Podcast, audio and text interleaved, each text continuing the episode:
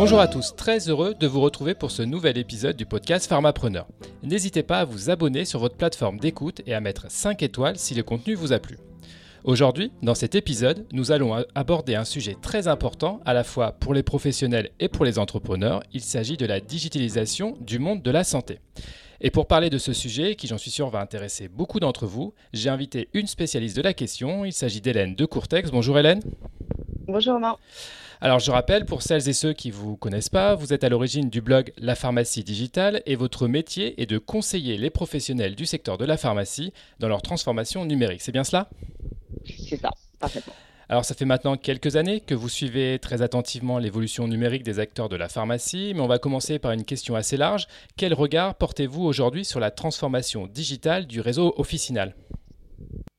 Ah oui, alors vaste question. Euh, peut-être que repréciser euh, l'expression euh, transformation digitale peut être éclairante. Enfin, moi, pour ma part, je décrirais la, la transformation digitale plutôt comme la façon dont on organise son entreprise pour répondre aux nouveaux usages des Français et à l'évolution de l'économie où on le constate euh, tous, où une part euh, de, du online, du e-commerce et autres prend de plus en plus euh, de place. Donc, maintenant, quand on rapproche ça du réseau officinal, ça peut recouvrir plusieurs, plusieurs dimensions. Euh, alors, comme vous le précisiez en intro, euh, de par mes activités, j'ai la chance de rencontrer euh, beaucoup de pharmaciens et beaucoup de réseaux. Donc, pour répondre à votre question, où est-ce qu'on en est aujourd'hui? Quel regard je porte? Je dirais que c'est très hétéroclite et que ce sujet de transformation digitale de, des organisations, il est plus ou moins bien perçu et du coup, ben, plus ou moins bien mis en œuvre en fonction des différents réseaux. Euh, mais peut-être qu'on y reviendra un petit peu plus tard. Pourquoi est-ce que je parle de réseau et pas juste de pharmacie toute seule? Oui, on y reviendra dans, la deuxième partie. Euh, on le voit aujourd'hui, la profession de pharmacien connaît depuis quelques mois, on va dire, une évolution majeure, notamment avec la mise en place de nouvelles activités qui reposent aussi sur le numérique. Alors, comment les officines appréhendent ces évolutions d'après vous? Alors, moi, je ne le prendrais pas dans ce, dans ce sens-là. Je dirais qu'en effet, le euh, métier de pharmacien évolue et c'est une euh, bonne chose, euh, mais simplement, il évolue vers du service. Donc, qui dit service dit peut-être organisation différente parce que c'est pas la même activité que de réaliser des entretiens partagés, euh, des bilans partagés de médication ou euh, des entretiens euh, pharmaceutiques que de dispenser au comptoir avec du, avec du conseil. Donc là, en fait, ce que, ce que vous évoquez, c'est le métier qui change, mais moi, je rajouterais que c'est aussi la façon de pouvoir intégrer dans son officine les nouvelles activités euh, qui va aussi changer parce que comment est-ce que j'alloue du temps, comment est-ce que je suis mes patients? Donc en fait, c'est pas juste des nouvelles missions, c'est comment est-ce que j'intègre ces nouvelles missions dans l'exercice de la pharmacie. Mais vous êtes bien d'accord avec moi, toutes ces nouvelles activités repose quand même sur euh, tout ce qui est informatique, le, numérique. C'est quand même cette évolution est quand même importante aussi pour le, pour le métier. Il y a une évolution au niveau des pratiques, mais il y a aussi une évolution de la, de la façon de travailler. Bah oui et non. Enfin, la vaccination, euh, ça n'a rien de numérique que euh, de vacciner, vacciner des patients. là où le numérique intervient, c'est pour peut-être mieux cibler euh, les patients qui sont éligibles à ces nouveaux services. Euh, pour un pharmacien, euh, la ligne éditoriale du podcast, c'est pharmacien et entrepreneur. Donc, je pense que quand je parle de business plan, ça va choquer personne. et ben, faire des business plans pour voir dans sa pharmacie comment est-ce que les nouveaux services s'intègrent le numérique peut être utile pour rendre ces nouveaux services plus euh, moins chronophages, euh, mieux ciblés. Euh, donc en fait, ils sont un moyen d'améliorer son business plan sur l'intégration de ces services au sein de l'officine. Il n'y a pas, enfin, le numérique, c'est pas la solution à tout. En revanche, ça permet de moins perdre de temps sur des choses qui ont juste rien à voir avec le métier de pharmacien. Alors, en préparant notre échange, vous m'avez quand même alerté sur deux notions importantes, c'est les outils et les organisations. Alors, commençons tout d'abord par les outils. On voit de plus en plus des startups proposer des applications ou d'autres services numériques, notamment aux pharmaciens. Que pensez-vous de cet engouement pour ces nouvelles technologies? Bah, je dirais que c'est dans, c'est dans l'air du temps. Euh, on peut pas aller contre l'évolution d'une société. Donc, euh, euh, en effet, il y a des start-upers qui ont perçu que dans cette profession réglementée, il y avait peut-être moins d'offres, moins de solutions digitales qui existaient et qui donc surfent un petit peu sur, sur ce créneau-là. Alors, je dirais que c'est plutôt une bonne chose et ça participe à la démocratisation euh, des, euh, des, outils numériques. Euh, donc, c'est, je dirais que cet engouement, il est plutôt positif. Mais je, moi, mon point est plus de parler des organisations. Les outils, c'est bien, mais après, comment, comment, comment est-ce qu'on, comment est-ce qu'on les utilise? Alors, puisque vous le dites, on va maintenant parler des organisations. Est-ce que vous pouvez nous expliquer pourquoi, pour vous, au final, les organisations sont peut-être plus importantes que les outils? Oui, en effet, les, euh, organisations, euh, en fait, elles sont là pour euh, orchestrer et mettre en musique tous ces outils.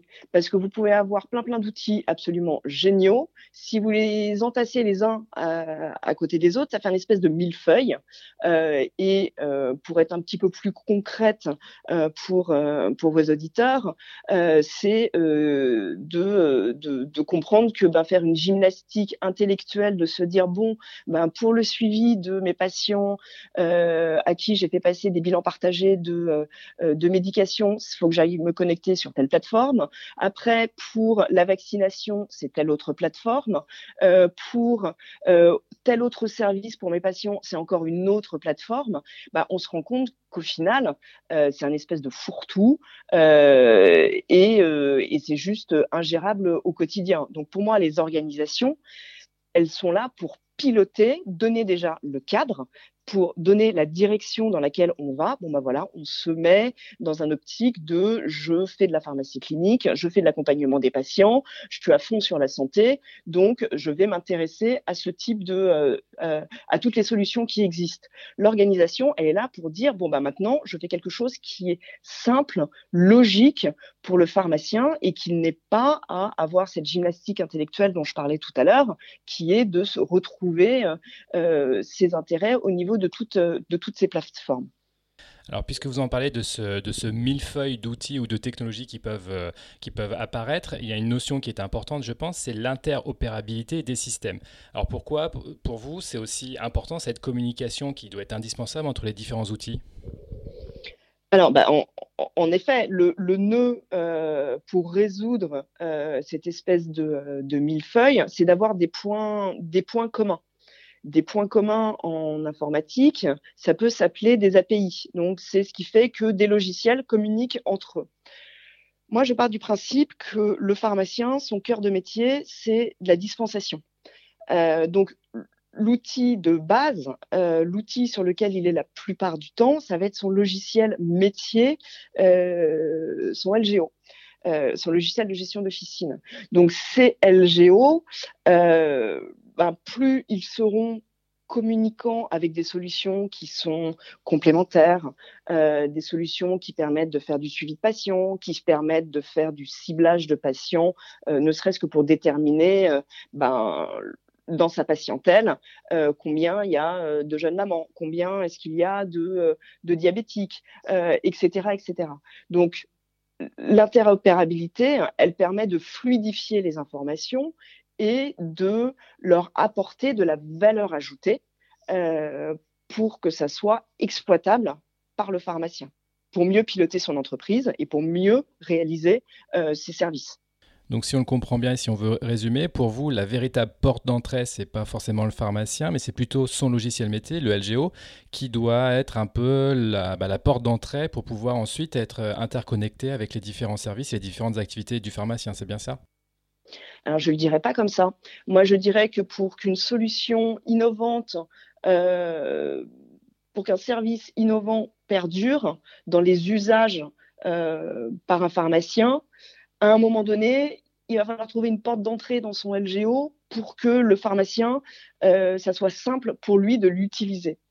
je le dirais plutôt de cette façon-là. Alors du coup, votre métier, c'est de conseiller et d'accompagner les professionnels. Est-ce que vous auriez quelques conseils à donner pour, par exemple, des entrepreneurs qui veulent se lancer dans le monde de la santé, et plus particulièrement dans la pharmacie, par exemple, pour aider, par exemple, soit les patients, soit les, professionnels? Par quoi doivent-ils commencer et à quoi doivent-ils penser absolument? Alors la première chose, c'est de dire à quelle problématique je, euh, réponds. Quel est le point de friction euh, que je veux gommer grâce à ma, à ma solution. Donc pour moi, ça c'est euh, le point de départ. Euh, se réveiller un matin en se disant euh, bon bah je vais je, je, vais faire tel service en pensant que ça va révolutionner la pharmacie, mais qu'en fait ben personne n'attend ce service, vous allez droit dans le mur. Donc c'est vraiment repartir des besoins des utilisateurs. Alors on peut être en B2B ou on peut être en B2C. Donc ça c'est le premier point. Le deuxième point c'est comment est-ce que je m'intègre dans la pratique du pharmacien pour que ce que je propose soit une solution qui est pérenne euh, et dont euh, bah, le pharmacien n'est pas à faire euh, une gymnastique ou aller chercher de la donnée ou etc. Donc pour moi, c'est les deux, les deux conseils principaux.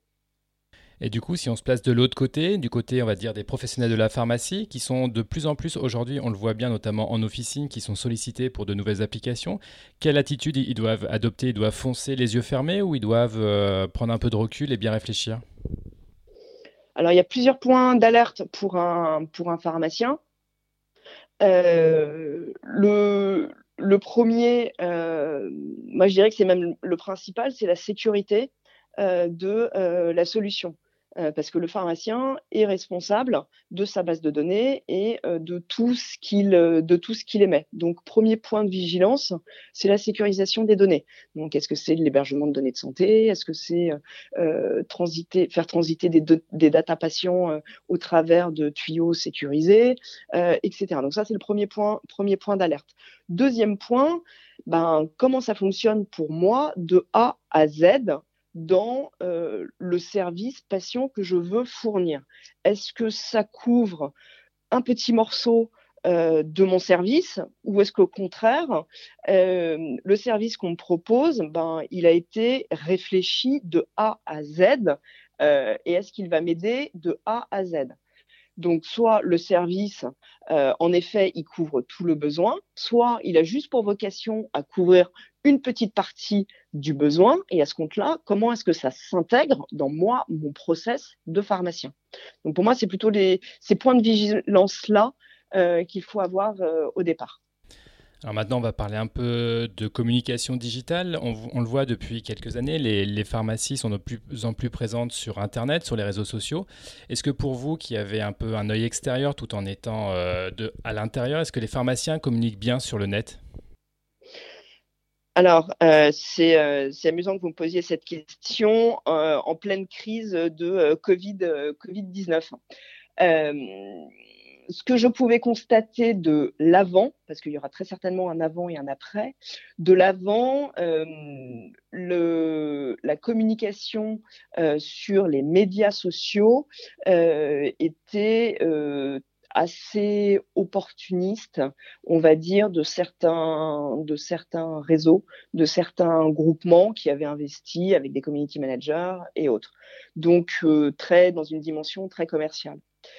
Euh, ce, que je peux constater, moi, avec le Covid-19, euh, c'est que ben, les groupements se sont rendus compte de l'importance de ces médias sociaux et que ça pouvait être un vecteur de communication pertinent, intéressant pour euh, leurs euh, pharmaciens. Donc, il y a pour certains qui étaient en train de réfléchir à des projets ou qui avaient déjà initié quelque, quelque, une présence sur les réseaux sociaux, cette crise a été l'opportunité de mettre en avant peut-être certaines valeurs de solidarité, peut-être certaines euh, communications sur euh, de la bonne pratique et se rapprocher au maximum du rôle de, euh, de professionnel de santé. Pour ce qui est du pendant légal, parce qu'on ne peut pas parler de médias sociaux en pharmacie sans parler du pendant réglementaire, il est compliqué pour une pharmacie toute seule d'exister sur les médias sociaux parce que les médias sociaux, comme, leur nom, comme le nom l'indique, euh, ce sont euh, ben, des, euh, des, plateformes qui vivent grâce à la publicité. Pour une entreprise, être visible, une page entreprise sur Facebook, sur Facebook pour être visible, ben faut qu'elle achète des, euh, des, de la publicité. Et ça, c'est interdit pour une pharmacie. Donc en fait, c'est très compliqué pour une pharmacie de construire une audience et une communauté euh, sans pouvoir faire de, euh, de, publicité. Et ce qui est tout à fait normal qu'une pharmacie ne puisse pas faire de publicité. C'est pas du tout mon propos. Mon propos est de dire euh, est-ce que c'est aux pharmacies de le faire ou est-ce que c'est au groupement de relayer et de mettre en avant le réseau qu'elle porte. C'est plutôt ça. Alors, il y a un autre sujet qui est important quand on parle du, numérique en santé, c'est le sujet de la data. On, le voit bien, les pharmacies et même les, groupements aujourd'hui récoltent tous les jours une très grande quantité d'informations, de données sur les, sur les patients et sur leurs habitudes, par exemple. Est-ce que pour vous, ce, on va dire, trésor numérique est suffisamment exploité aujourd'hui par les pharmaciens? Alors, la data, évidemment, chaque pharmacie en a, puisque euh, bah, tout, est, tracé de, euh, de la commande jusqu'à ce qu'il sort. Euh, jusqu'aux boîtes qui sortent de la, pharmacie. En effet, le point que vous soulevez est la difficulté pour un pharmacien de faire parler cette data et en fait d'en extraire quelque chose. Euh, si on, repart euh, des services euh, nouvelle mission du, du, pharmacien, moi, il y a quelque chose qui m'a toujours frappé, c'est les 70% des entretiens pharmaceutiques sur l'asthme qui avaient été retoqués, donc non, non rémunérés par l'assurance maladie. Ils n'avaient pas été rémunérés parce que euh, c'était pas les bons patients qui avaient été enrôlés et à qui on avait proposé ces, euh, ces, ces, entretiens. Donc là, on voit clairement que la data, elle peut être utilisée, euh, ne serait-ce que pour cibler correctement euh, les, les, patients. Donc son utilité, quand on parle de ça à un pharmacien, il comprend, il comprend très bien. Donc il y a un premier niveau qui est comment est-ce que le pharmacien arrive à faire parler la data pour euh, ben, mieux segmenter son offre, mieux segmenter sa clientèle, proposer des nouveaux services, pouvoir dire ben, potentiellement ça peut ça peut intéresser X personnes dans ma patientèle. Euh, donc monter euh, ce dont je parlais tout à l'heure de business plan à partir des datas réelles de son, de son officine et de son historique. Le deuxième niveau, c'est au niveau des réseaux où là, en fait, on agrège différents profils de, de, pharmacie. Donc, on a une data qui est peut-être un petit peu plus représentative euh, de, euh, de la fréquentation des officines, et encore, euh, ça dépend des réseaux, euh, mais euh, avoir des corrélations un, petit peu plus, un petit peu plus poussées sur bah, les négociations avec les laboratoires, sur les achats, etc. etc. C'est ce que font plus ou moins certains, certains labos. Après, la data, elle est exploitée par, bah, vous avez des brokers de, de données, euh, qui, euh, qui récupèrent euh, par des extracteurs les, données, les données des pharmaciens. Et ces données, ben, elles sont valorisées, elles sont revendues de façon anonyme au, au, au, laboratoire. Donc il y a déjà tout un business, un écosystème qui fonctionne au cours, euh, autour, de, euh, autour de la data. Euh, mais qu'est-ce qu'on qu'est-ce qu'on veut en faire et à qui ça profite? Et donc, comment est-ce que, ben, au bout du bout du bout, le pharmacien peut être rémunéré sur l'exploitation de cette data Donc, il peut être rémunéré soit en l'exploitant pour lui, pour améliorer son, son, son entreprise, les performances de son entreprise, soit pour les valoriser pour le compte d'un tiers. Et ça, ça existe déjà. Merci beaucoup Hélène, c'est la fin de cet épisode. Euh, vous nous avez vraiment éclairé sur cette notion de transformation numérique que chaque professionnel et chaque patient peuvent vivre au quotidien. Alors je le rappelle, on peut vous retrouver sur votre site internet laPharmacieDigitalToutattaché.com et vous êtes également très présente sur les réseaux sociaux. Merci beaucoup. Euh, moi je vous donne rendez-vous pour un prochain épisode du podcast. À bientôt. Merci, au revoir.